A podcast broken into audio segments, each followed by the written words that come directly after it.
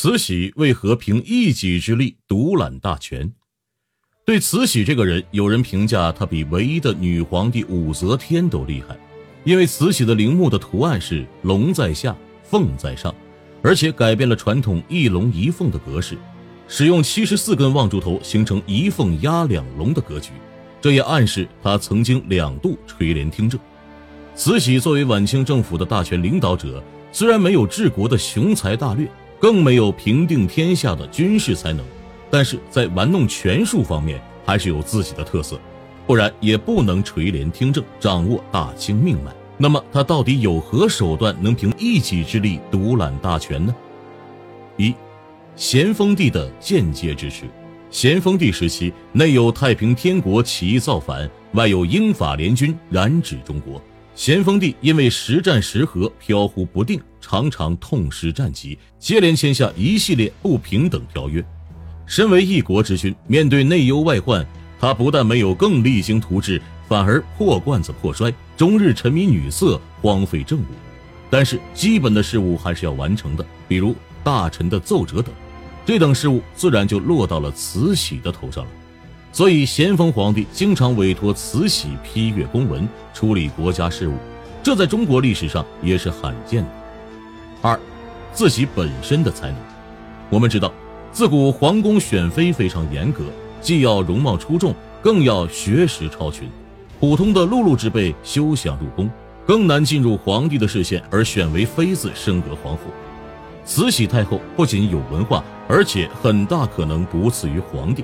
另外，从慈禧帮咸丰帝批阅奏折可以反映出，慈禧也是具有一些管理国家的能力的，也充分显示了慈禧具有不俗的文化程度和独到的见解，并果断的意识以及管理国家的能力。因为一个不学无术的大老粗是难以做到，也是无法胜任的。三，有儿子作为根基，慈禧之所以能够成为独一无二的慈禧，能执掌大权而不倒。其中一个最重要的原因，就是她给咸丰帝生了一个儿子，而且是唯一一个幸存的儿子。咸丰帝有两个儿子，但其中一个夭折了，在皇家更是如此，只有皇子才能被立为太子，继承大统。也就是说，不管如何，只要不出意外，慈禧的儿子必定是命中注定的皇帝，而自己名正言顺地成为皇太后，这一点就是慈禧最大的根基。也是无人可以撼动的根基，没有了这点，即使慈禧能有天大的本事，也翻不了天。这可能就是上天注定的了。毕竟皇帝只有一个皇子的事儿，在历史上也是屈指可数的。晚清时期内忧外患，民不聊生，这种形势下，更应该要用稳定的皇室根基，才能安邦定国。但是，似乎是上天要亡清朝。首先，晚期的几位皇帝子嗣都不旺盛。在除了上文提及的咸丰帝只有一个幸存的皇子之外，同治帝、光绪帝更是连唯一的一个都没有。其次，晚清的皇帝都不长寿，咸丰帝在三十一岁就去世了，同治帝更是刚刚成年，在十九岁就死了。这两大根本性的问题，就是导致了皇室的掌权人年龄都很小，不足以处理天下大事，这就给了慈禧两度垂帘听政的绝佳机会。慈禧太后第一次垂帘听政的时间就长达十一年，但是因为同治帝去世的很早，慈禧太后抓住这个好机会，极力推举年仅四岁的光绪帝即位。虽然还是打着垂帘听政的幌子，但是四岁的小儿子能干什么呢？这样就光明正大的掌握了实际的大权。四，高超的政治手段，前面几个小技能或多或少都有点靠运气的成分。但是慈禧太后的政治手段确实是可圈可点的，从他三次都胜利的政变就可见一斑了。慈禧通过三次宫廷政变，逐渐集权力于一身。她在年仅二十七岁的时候就策划了一场宫廷政变，名叫辛酉政变。公元一八六一年，咸丰皇帝在热河去世，他的唯一皇子载淳即位，年号定为祺祥。但是这位小皇帝才六岁，于是咸丰皇帝生前立下遗诏，命令两个亲王怡亲王载衡、正亲王端华四个军机大臣穆荫、匡源、杜汉、焦佑营，加上大学士肃顺和额驸景寿这八人为赞襄政务大臣，也就是所谓的顾命大臣，共同辅佐年幼的皇帝。但是咸丰皇帝以康熙时期鳌拜独揽大权的教训，并未给予这八个顾命大臣极高的权力，而是将自己的两枚玉印分别给了后宫掌管。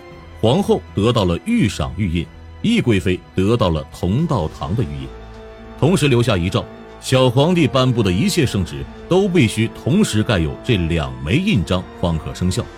这其实就是权分三家，避免一方独揽大权。这看似是一步好棋，但是这绝非万全之策，反而有点南辕北辙。这种利用三方的互相制约，其实是加剧了矛盾。因为任何一方都不想被其余两方牵着鼻子走。另外还有个原因，朝中还有一股实力很强的力量，那就是帝印势力。但是咸丰帝并没有将他们纳入顾命大臣之列，他们岂能甘心呢？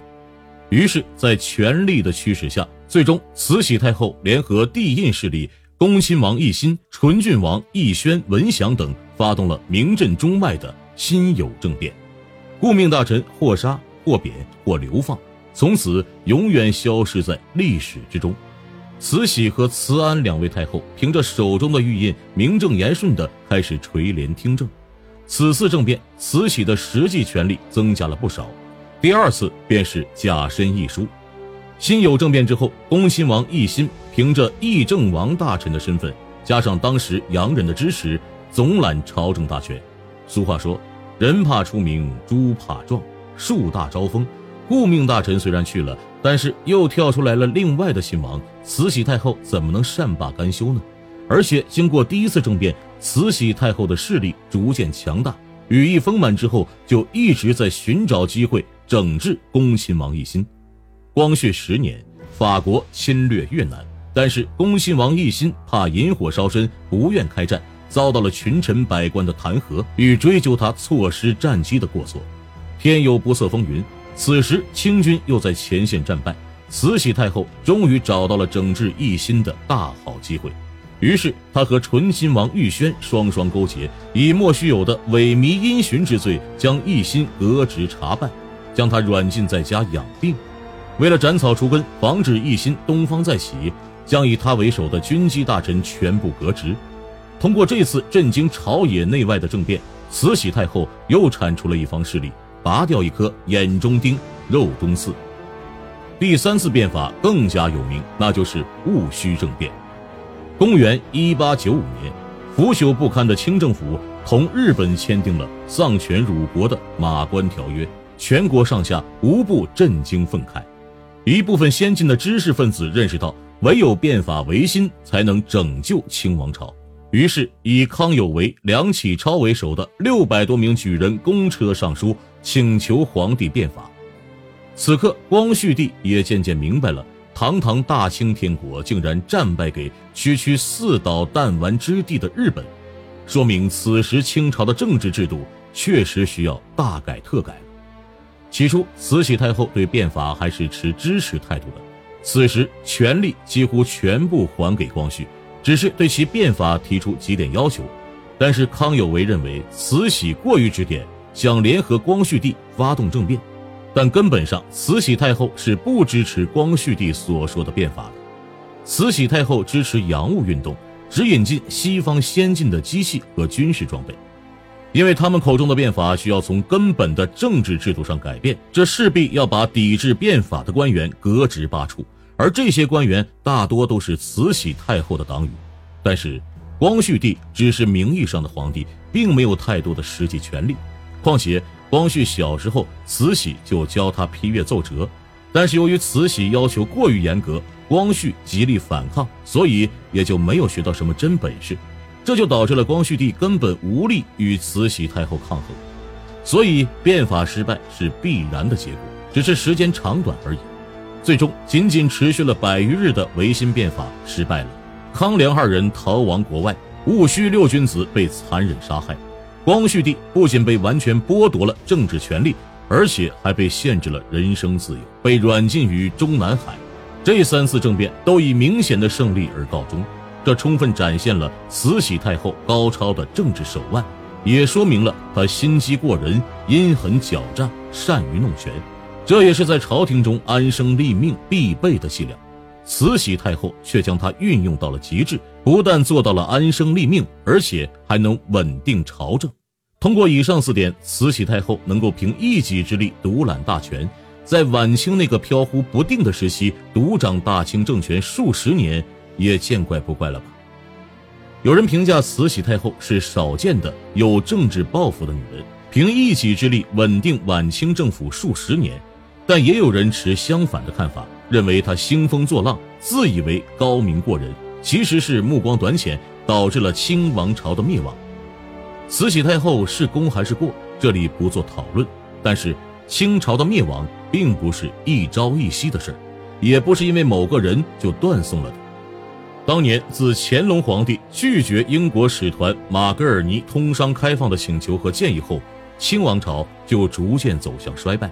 而慈禧为了巩固个人的强权，势必要找儿皇帝才能垂帘听政，甚至在儿皇帝成长的过程中。不给皇帝独立摄政的能力，横加进行干涉，独断专权，导致在其死后没有一个能够力挽狂澜的强权政治人物独当一面，致使大清朝这条破船最终沉入海底。归根到底的说，那时世界已经不再允许清朝封建帝制，而且清朝快到两百年，大限到了，不得不亡。民主共和代替封建专制是历史的必然。